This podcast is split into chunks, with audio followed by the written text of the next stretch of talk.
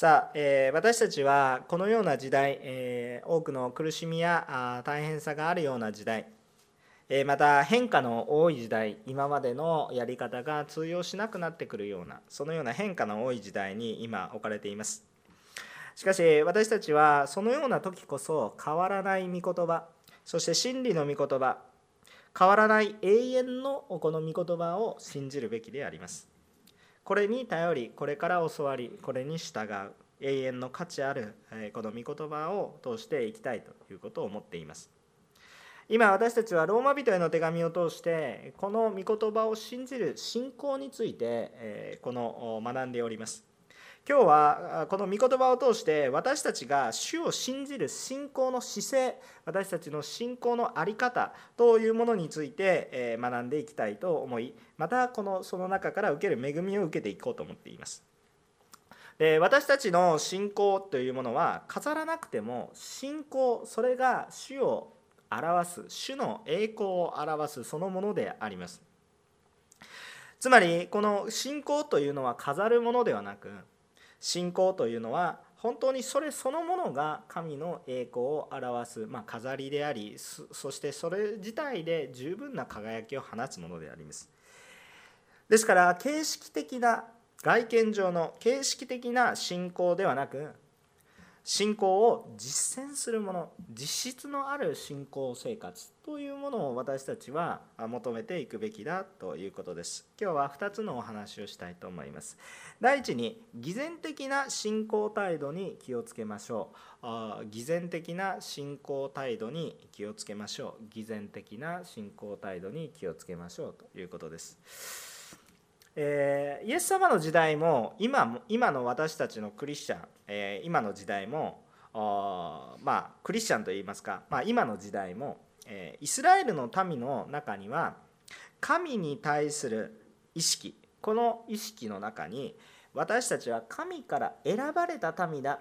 先民意識というものがあると言われています、えー、もちろんユダヤ人全員がそう思っているかというと、まあ、神様意識してない世俗的なユダヤ人もたくさんいらっしゃるんですけれども、えー、神に対する意識としては自分たちは選ばれたものなんだというものの、えー、考え方があります、まあ、ステレオタイプではありませんけど一般的にそうですよということですね、えでえその意識というものが非常に大きな問題があるということです。イスラエルの民は神が選ばれた特別な民である。この意識について大きな問題がたくさんはらんでいるということです。でちなみに世界に罪からの救いを知らせるためにアブラハムを神様が選ばれイスラエルの民を選ばれたということは紛れもない事実です。いいですか？まずそれは覚えておきましょう。神がアブラハムを選ばれユダヤの民を世界の救いを知らせるために選ばれたのは間違いありません。ですからここはいや別にユダヤ人なんて大したことないどうでもいいんだという話ではなくこれは間違いのない事実です。聖書に記載されている神の御心です。これは間違いのないことなので、これを曲げてはいけません。ただし重要なことです。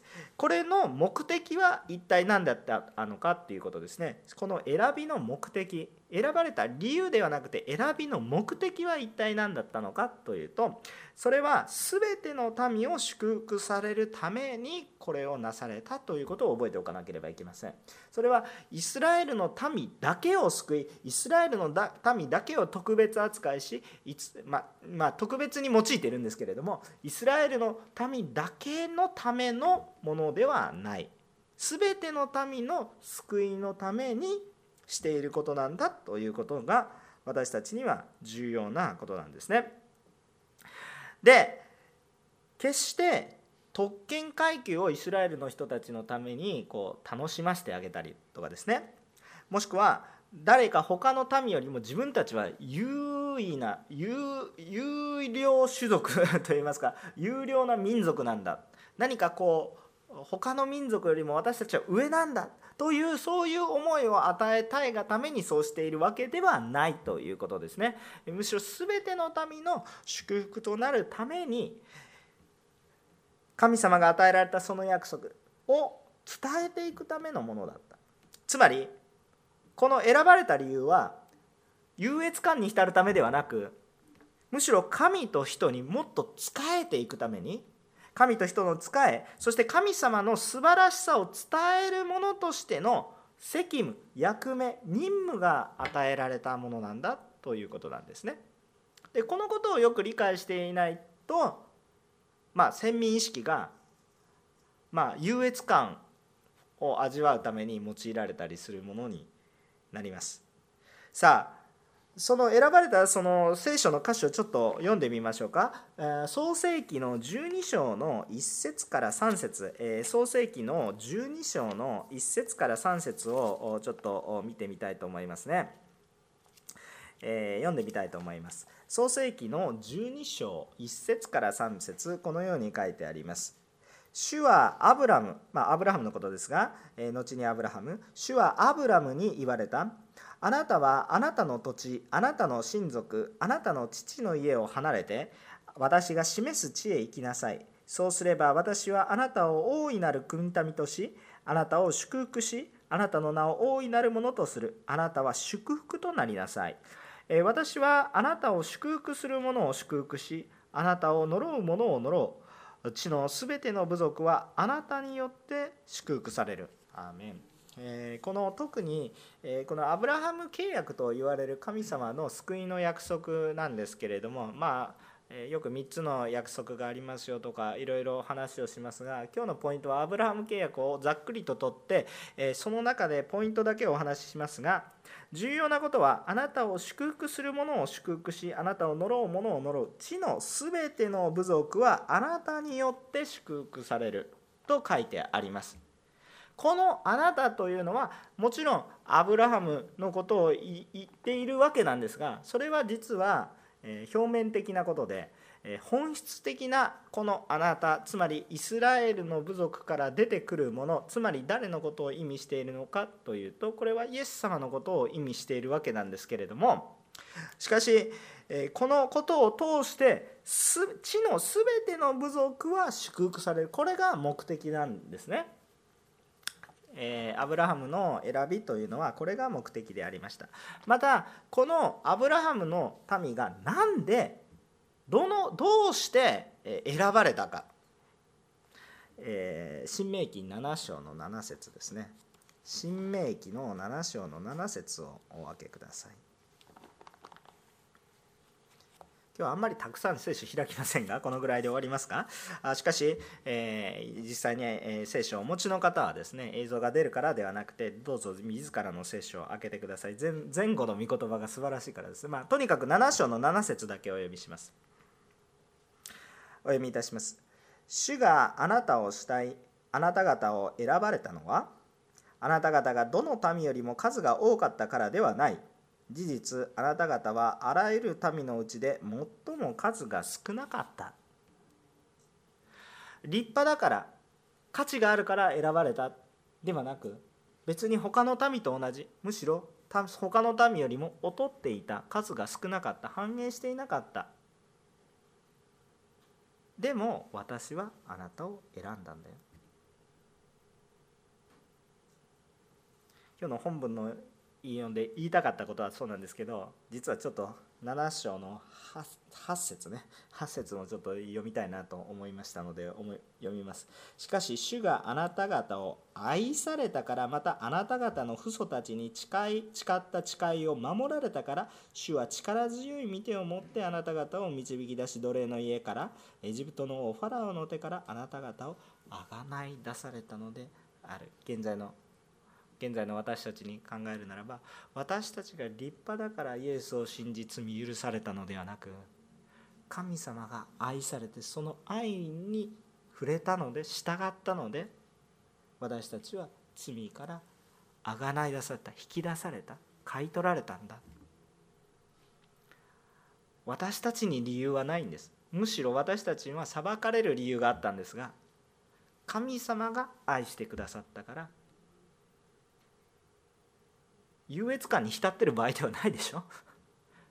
優越感ではなくて感謝があふれてきて使えるべきなんですよね。わかりますか？だから神様はまあ、戻るんですけども神様は確かにイスラエルの民を選ばれその中でもユダの子孫を選ばれました。間違いありません。しかしその理由は神が愛され神の栄光を伝える責務を与えたんだ。任務を与えたんだ。責任任務を与えたんだ。そのようなことをですね私たちは覚えたいと思うんですね。イスラエルの民は確かに選ばれました。そして主の救いを表す任務を背負ったんです。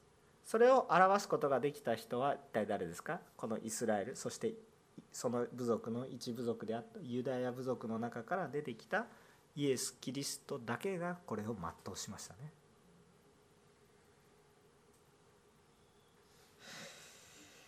さて17節から20節をちょっとようやくこう御言葉読むんですけどここで読んでみましょう、えー、このように書いてあります、えー、3はい。あなた方が自らユダヤ人と自称し立法を頼みとし神を誇りえー、御心を知り、えー、立法から教えられて大切なことをわきまえているならごめんなさい20節まで読みます。また立法のうちに具体的に示された知識と真理を持っているので目の見えない人の案内に闇の中にいる者の光愚かな者の導き手、えー、幼子の教師だと自負しているならとこう書いてありますね。えーと、ここには当時ユダヤ人が考えていた自分たちのプライド自負心。というものが書かれてあるわけです。これを誇っていたんです。私たちはユダヤ人としてのプライド誇り。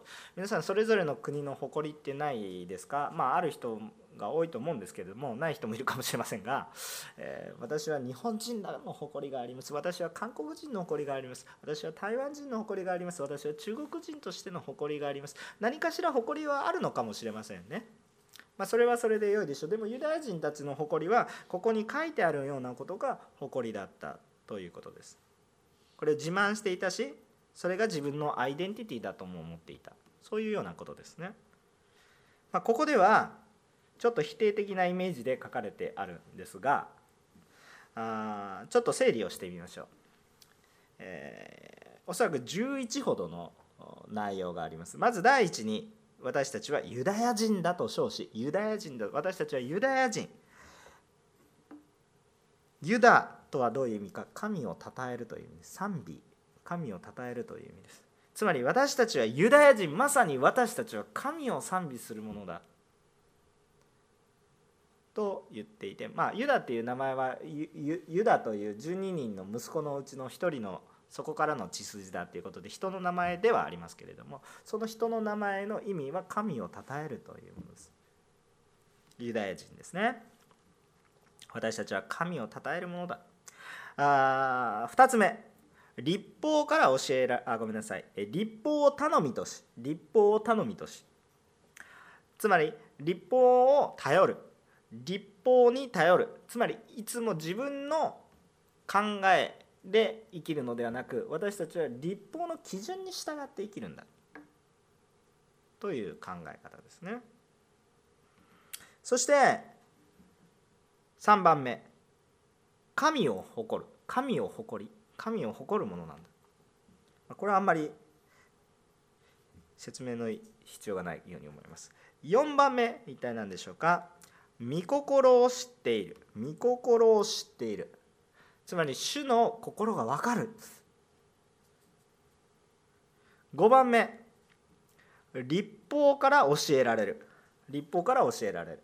何か他のことではなく神様から学ぶということですね。神様から私たちは学んでいくものだ。何か世のことから学んで人から学ぶのではなくて私たちは神様から学ぶものだ。6番目。大切なことをわきまえている。何が優先順位で何が本当に重要なのかをわきまえている。7番目。ちょっと長いですが立法のうちに具体的に示された知識と真理を持っている。立法に立法のうちに具体的に示された知識と真理を持っている。つまりこれは神の御心を実践する能力がある。ということです。ただ知っているだけではなくそれをする実行していく能力がある。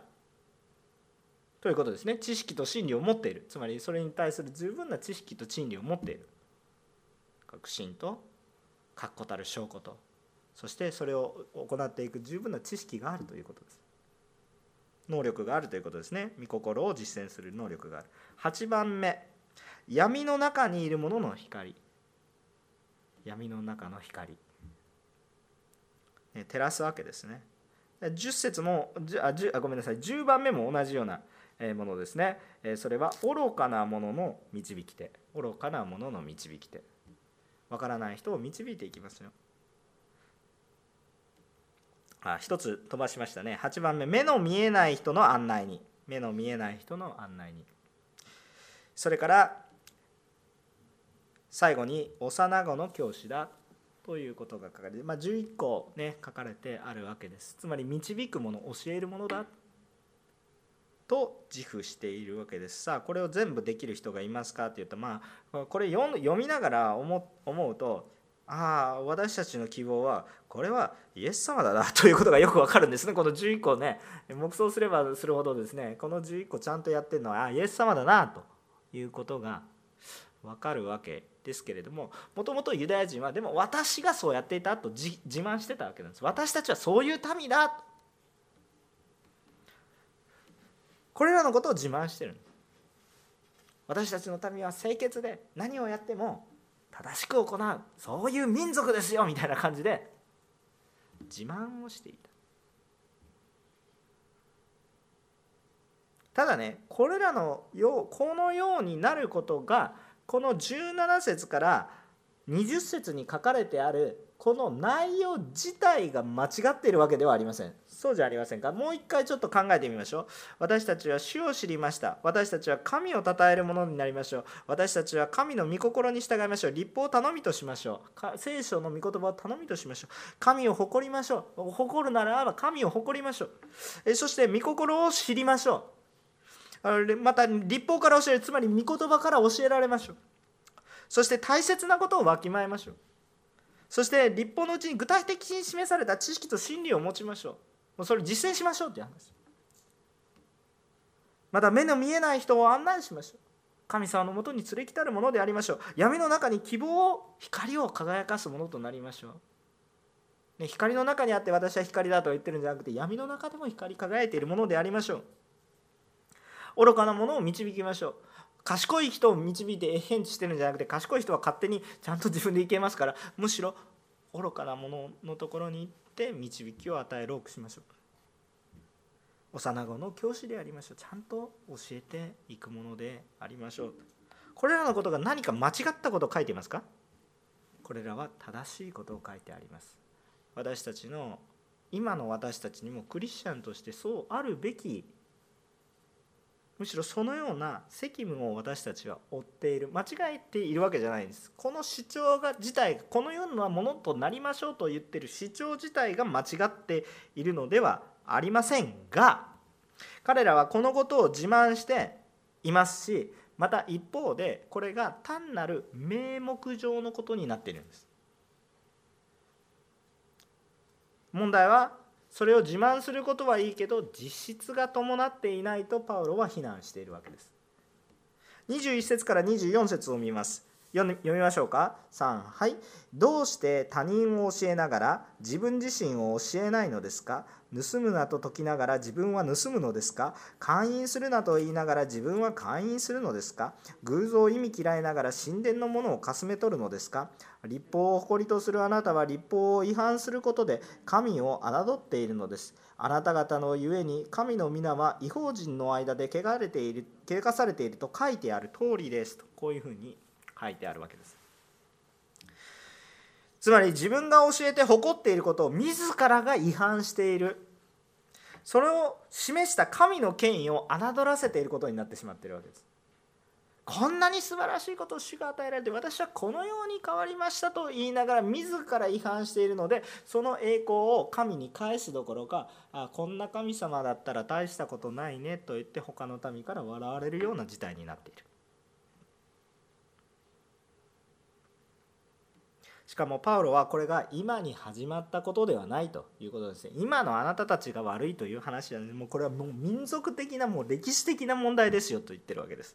つまりこれは何ですかっていうと24節の御言葉は一体何かっていうとイザヤ書の52章の5節の御言葉ですが、えこれは引用なんですね。御言葉の引用です。まあ同じこと書いてあります。イザヤ書52章の5節を見れば同じこと書いてあります。何が言いたいのか。つまりこれは今のあなた方をただ直接的に批判しているのではなくてもうかつて昔からずっと同じことを繰り返してきたと言っているわけです。今に始まったことではない。もうこれはずっとイスラエルの民がもっと言うならばユダヤの民がずっと昔から同じ過ちを繰り返してきた。そういうこと。ですね。つまり今日始まったことではない。今のなんかちょっと問題があるからあなた個人が悪いという問題じゃなくてもう私のたちのもう民族としてももう歴史としてもずっと誤り間違い続けてきた。ということに対して注意を促しているわけです。つまり神様から先に選ばれたもの。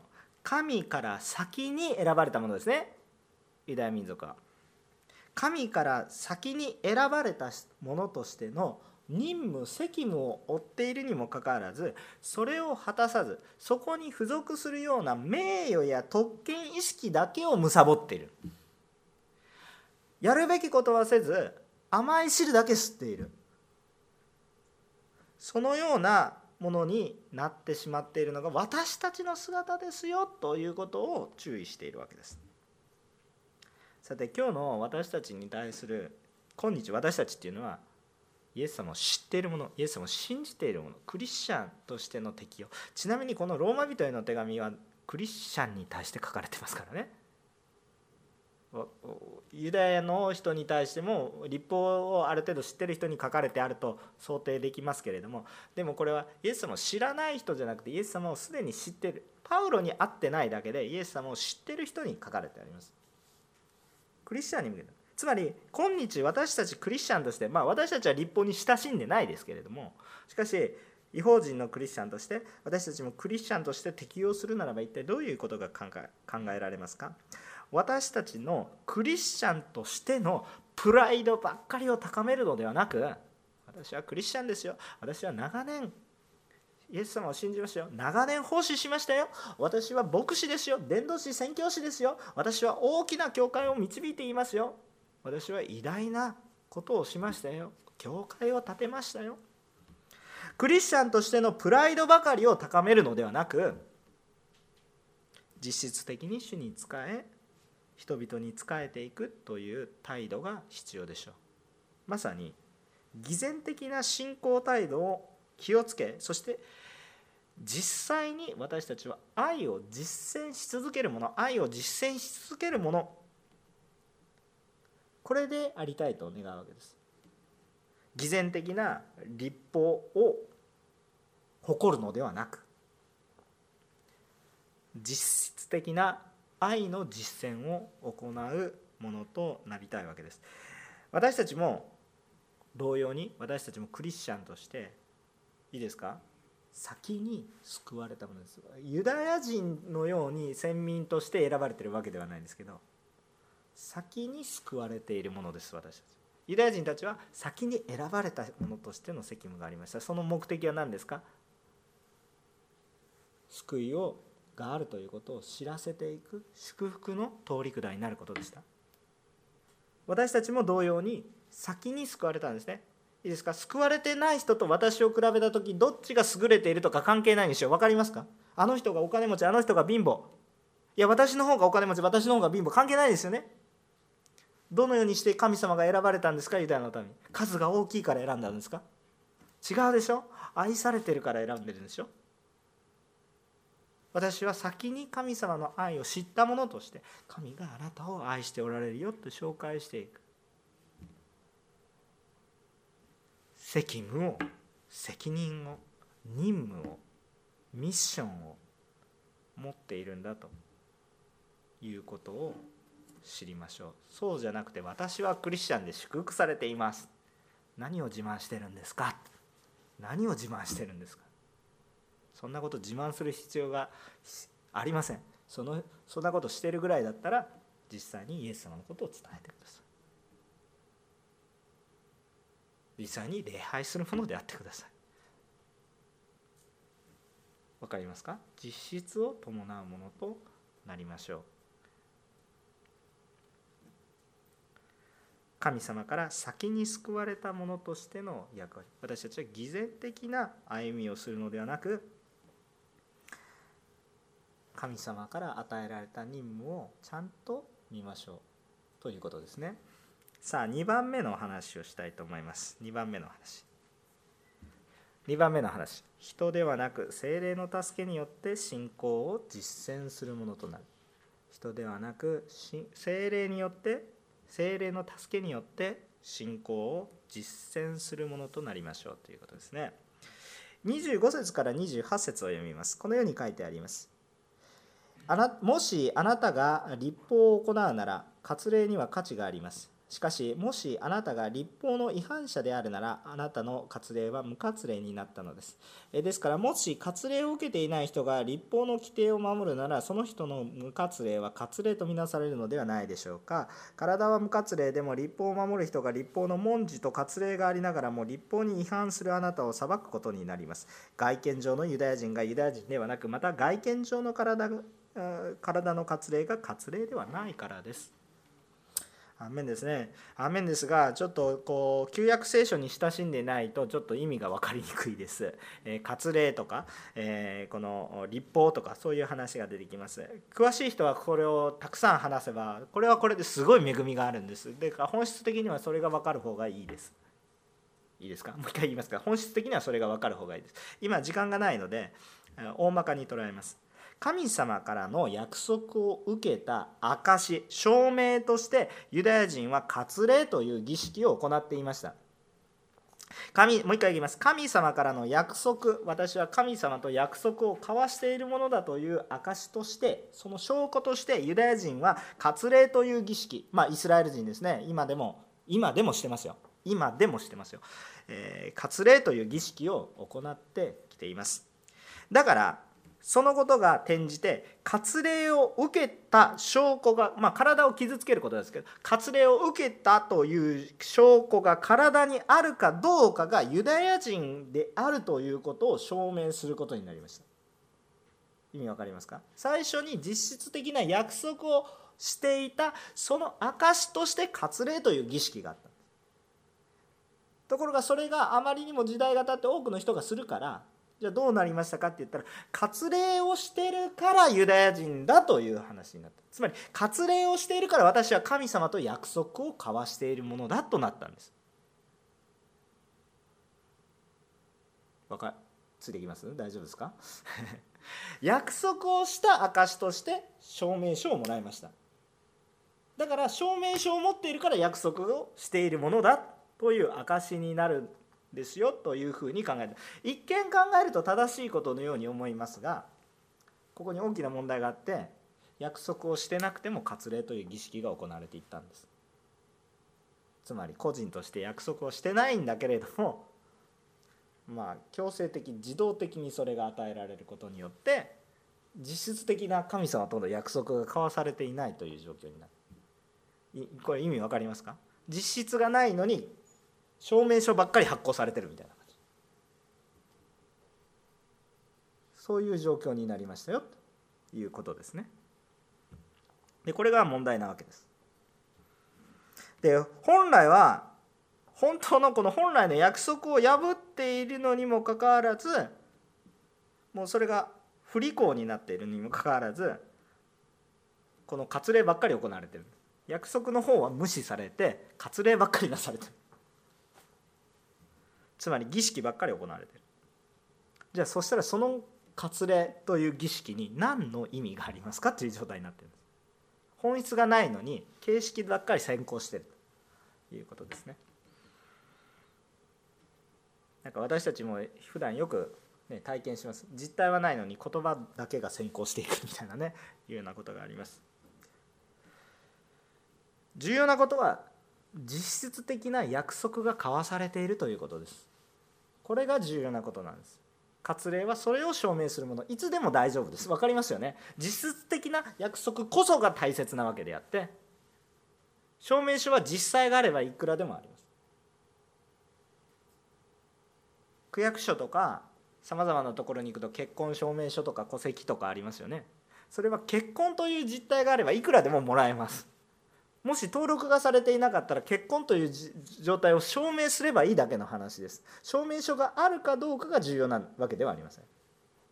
実質的な結婚生活があればいいわけです。実態があるからそれ。わかかりますよね。逆がそうだと言い始めると問題が起こってくるわけです。で私たちはこのでも霊的な意味に戻しますが私たちにとってはその割礼とかね立法というのがあんまり親しみがないわけです。えーと、クリスチャンですけど親しみないでしょ？皆さん立法細かく覚えてますか？ユダヤ人は暗記しますよ。覚えてますか？覚えてないでしょ？一個も守ってないじゃないですか皆さん。今日鳩持ってきた人いないでしょ？一個も守れてないんですよ。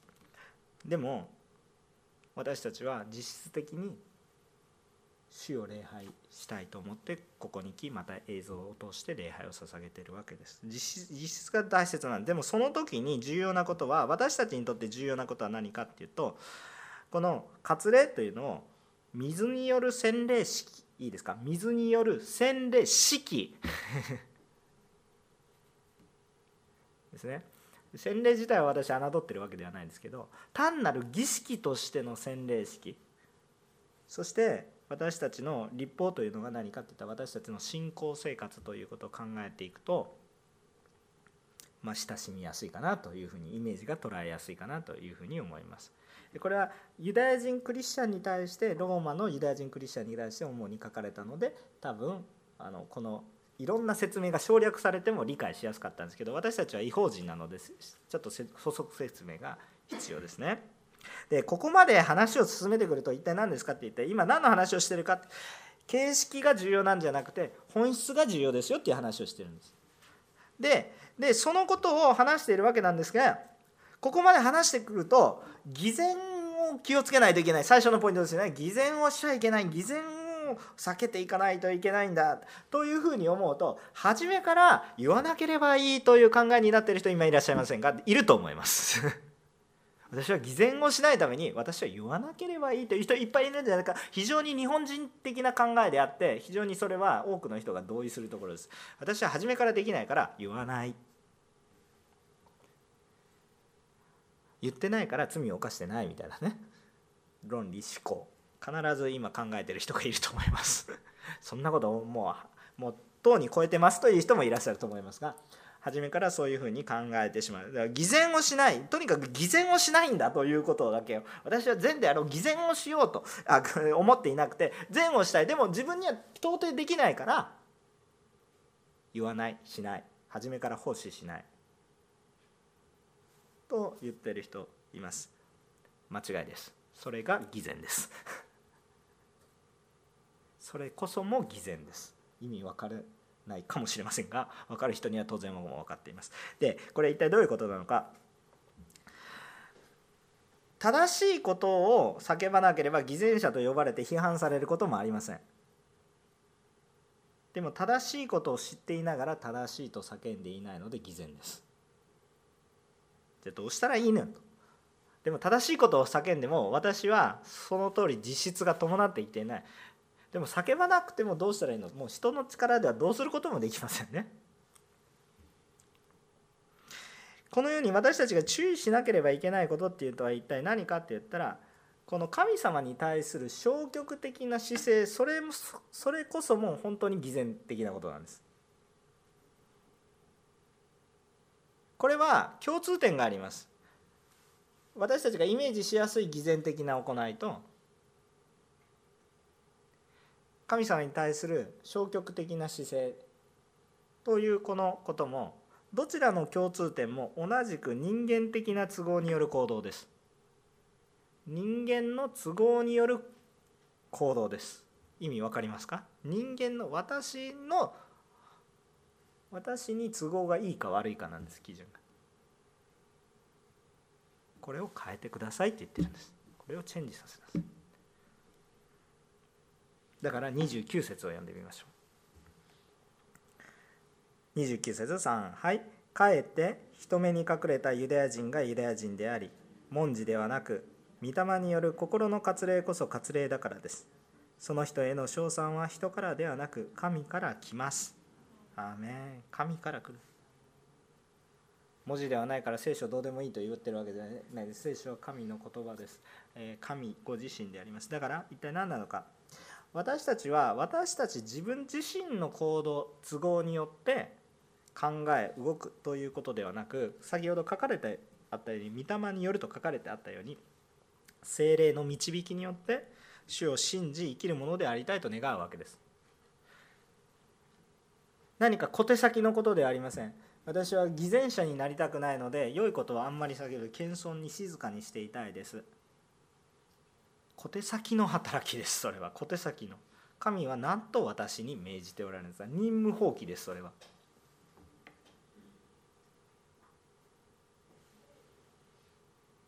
だから私は神に従っている。おかしいな。何も聞いてないじゃないですか。結局神にき神の言葉は聞いてないんですよね。聞いてるのは私の心私の論理。小手先の考え方です。そうではなく神の導きと助けによって神の働きに従い共に歩んでいくんです。神の導きと神の助け助けてくれるんでしょ？神の導きだけじゃないで導いていけって言われるだけじゃなくて助けてくれて。つまり能力なくても助けてくれて。そしてそれを完全実行するのも誰なんですか？神様がしてくれて私たちはそれに従ってついていくんです。神様が確実にされますけど私の手を用いたりします。主が全部されるけどこのボタンを押してねだけを言うかもしれないです。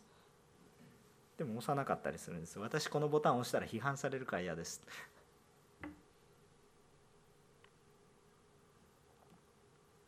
でももし私たちが精霊様に導かれているならば喜んで主についていきます。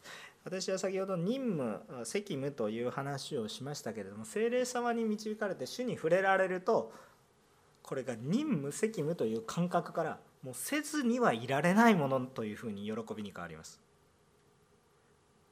主に触れられていなくて主が何をなしてくださったのかを考えていないとこれしないといけないのかな私がしないといけないのかな私が批判されないといけないのかなっていうふうに考えるんですけれども本当に主に満たされ主によって精霊様によって満たされていると何かって言ったらしないしないといけないものではなくせずにはいられないものこれ変えられないもの私の生きがい私の生きている目的私の命の価値。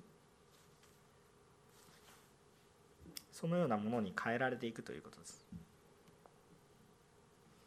私たちの信仰生活は人間的な美辞麗句ちょっと難しい言葉使いましたけど人間的な言葉の飾りわあすごいですねというようなおべっかやその要するにお世辞そういうようなものによって飾ることができないんですしまたそういうものでもありません。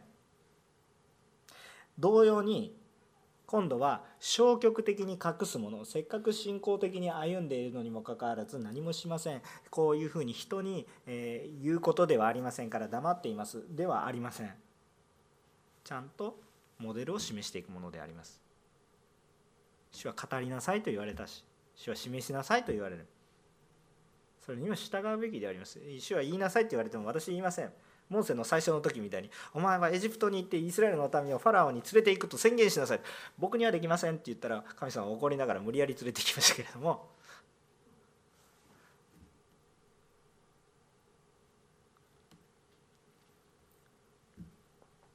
私たちは精霊に導かれる時に私たちはイエスを大胆に告白するようになります。そうですね。偽善を起こし行いたくないからパウロも十二弟子も私は信じてるけどあなた方の自由です。別に信じても信じなくてもいいですっていうふうに伝道しましたか？なら私たちまで御言葉は伝わってないと思いますがでも神の御心はそうではなく大胆にイエス様を告白させましたね。でも無理やりというよりは自ら進んでそうせざるを得ないような思いにされたわけです。精霊の導きですね。私たちが精霊に導かれる時先ほど読んだ17節から20節に書かれているような姿が偽善ではなく実質のものとして回復していくんです。それは自分の力で回復するのではなく精霊に満たされた時に溢れ流れて回復していくようなものです。つまり一体どういうことなんですか？クリスチャンとはどういうものなんですか？ユダ。つまり神を賛美し礼拝するものと回復されます。皆さん今日神様を礼拝したいんですか？礼拝する目的が何ですか？神様を礼拝したいんですなぜですか？なぜですか？その理由が何かが与えられるからじゃなくて神を礼拝したいから 神を礼拝するんだという当たり前の話になるんです。皆さん今日今日神様を礼拝したいから今礼拝していますか？それとも礼拝式を守りたいから礼拝していますか？大きな違いがあるんです。なんか似たようなこと言ってて申し訳ない。まどろっこしかもしれませんが。主を喜んでいますが主ご自身が何をしてくださり神様を礼拝したいんです。主が喜ばれるから。聖霊様に満たされている人は状況がどうであれ神が何を成してくださっているのかを知っているので神を礼拝したいものとなります。神の御言葉を頼ります。立法を頼みとしと書いてありますが神からの言葉神からの約束を頼りとします。そうですよね。それ回復するんですよ。そして神様を誇ります。私は自分の教会とか自分の信仰生活がそんなものを誇ってる場合じゃないですよ。そんなものは神様から全部助けられて与えられたもので自分で成し遂げたものは何もないんです。だから神様が素晴らしいって。神様が誇ってるので皆さん誇っていることは口を口から出ますよね。皆さん妻を本当に愛してたら妻の話がいっぱい出てきます。夫を愛しているならば夫の話が出てきます。神様を愛していれば神様を怒っていれば神様の話が出てきます。どっちが先でもいいですけど 愛する者は告白しますね。御心を知るんです。御心を知りたいと思うんです。精霊様によれば精霊様こそ神の霊なのでその心が分かる。精霊様に導かれてる。精霊様に頼ってるんだから。そして立法から教えられる。神から神様から直接教えられ学びそして大切なことをわきまえるどうでもいいようなことに対して私たちの人生を費やすんじゃなくて本当に永遠の命を与えることこのことのために私たちが大切なこと優先順位ああ何が優先順位か分かるわけですよね。そしていろんな導き手になります。もうちょっと全部言ってたら本当時間かかりますけれどもこのような導くものになります。養育していくものになります。リーダーを育てるものになります。それはそうしなければしなければしなければと言っていることではなくて満たされるとそうせざるを得ないものと変えられるんだ。精霊様に満たされ導かれる時私たちは先に救われたものとしての責務を思い出しこれが喜びとなりそして精霊様の助けによって全うすることができます。結論的な話をします。これらのことは救われた者に対して語られている言葉です。よくこのような言葉を語られた時に私たちの救いの要件として考える人がいます。違いますよ。これらのことをしているから私は救われるんじゃなくてこれは今救われている方に対して語られている。救いの要件は死を信じる信仰です。でもこの信仰というのは一体何なのか？この信仰によって歩むということは何なのか？人の力で信仰を守っていくということではなく主をまさに信じ委ね助けを受けてまさにそのまま生きるということが信仰生活。つまり信じているものに責務を果たせというこうメッセージですけど私の力で責務を果たすことはそれをそもそも信仰の生活ではない。精霊様に満たされ信仰を義務として果たすというよりはもうそうせずにはいられなくなりそしてそれが主の働きによって成し遂げられていくことを目撃する体験するそのようなものであります。信仰というのは無理やり飾ることができません。私たち御塗教会がちゃんと信仰の生活のある共同体であるということを飾りたいのであるならばいくらデコレーションしたって仕方がありません。それはいずれボロボロになります。どんな素晴らしい教会堂を建ててもそれはボロボロになります。でも本当にクリスチャンとして信仰が豊かに現れているならば教会がボロボロであろうがそこからもうむしろボロボロな方が豊かな恵みがある。あこんなに苦しんでるけど実質上こんなに多くの人に愛を伝えているんだったらむしろそのボロボロの教会の方が神の栄光を飾っているものになります。信仰じゃないと神の栄光を表すことはできない。信仰は信仰生活によってしかむしろあえて言うならばね飾ることをあえて言うならば信仰は信仰生活によってしか飾れないんです。飾ろうと。私たちも飾らないでなんか福音もなんかもう投げかけるようにドカーンって投げかけてればいいかってそれはちょっと間違ってますちゃんと価値のあるものはちゃんと価値のあるように見せていかなければねそれは愛愛情を持ってデコレーションしないといけないでもそれはどのようにデコレーションするんですか私たちの信仰の態度によってそれを形にしていくんです初めから形だけで信仰を飾ることはできないということなんですそれをどのようにしたらいいんですか？まさに信仰主を信じることだから。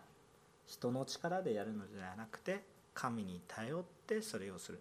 神に頼ってそれをする時私たちはどうなるんですか？先ほども17節から20節の間に書かれてあったように立法のうちに具体的に示された真理と知識を持っているのでっていうのが回復するんです具体的な方法も私たちに回復してきます。それを信じますか？ということです 人の力ではなく御言葉と精霊に頼り主が導いてくださることを信じましょう。信仰によって信仰に歩む私たちでありたいと願うわけです。信仰というのは飾ることはできません。信仰というのは信仰生活をして初めてそこに実体があります。今日もね皆さんさまざまな状況があります。このようなコロナの時代です。インターネットを使った礼拝も素晴らしいことだと思います。でもインターネットを使ってるから素晴らしいとはならないでしょ。でもインターネットを礼拝して捧げてるから信仰が弱いわけでもありません。信仰の実態が必要です。礼拝の実態が必要です。主から愛を皆さんが実際受けていて主に対するその約束に応えているかということが実際に重要なんです。礼拝式にただ出席しているから礼拝者なわけではありません。神様の愛を実行している。神様を愛するがゆえにここに来ている人は礼拝者です。わかりますか？実質があるんです。でそれを偽善者のように私はしないから礼拝しないと言ってるんであるならばそもそも神の声聞いてないでしょ？なんで礼拝しなくなるんですか？おかしなことですよね。それこそまさに自分の真理を信じてそうやってるんです。それは信仰生活信仰は主が言われてるんだから礼拝もします。使います奉仕もします。その理由は主が喜ばれるから。本質的な単純な話をしています。本当に主を信じ歩むものでありましょう。主は豊かにあなたに約束を果たしてくださる。いや果たしてくださったから今私はイエス様を信じてるんですよね。だから主を信じるものでありましょう。祈ります。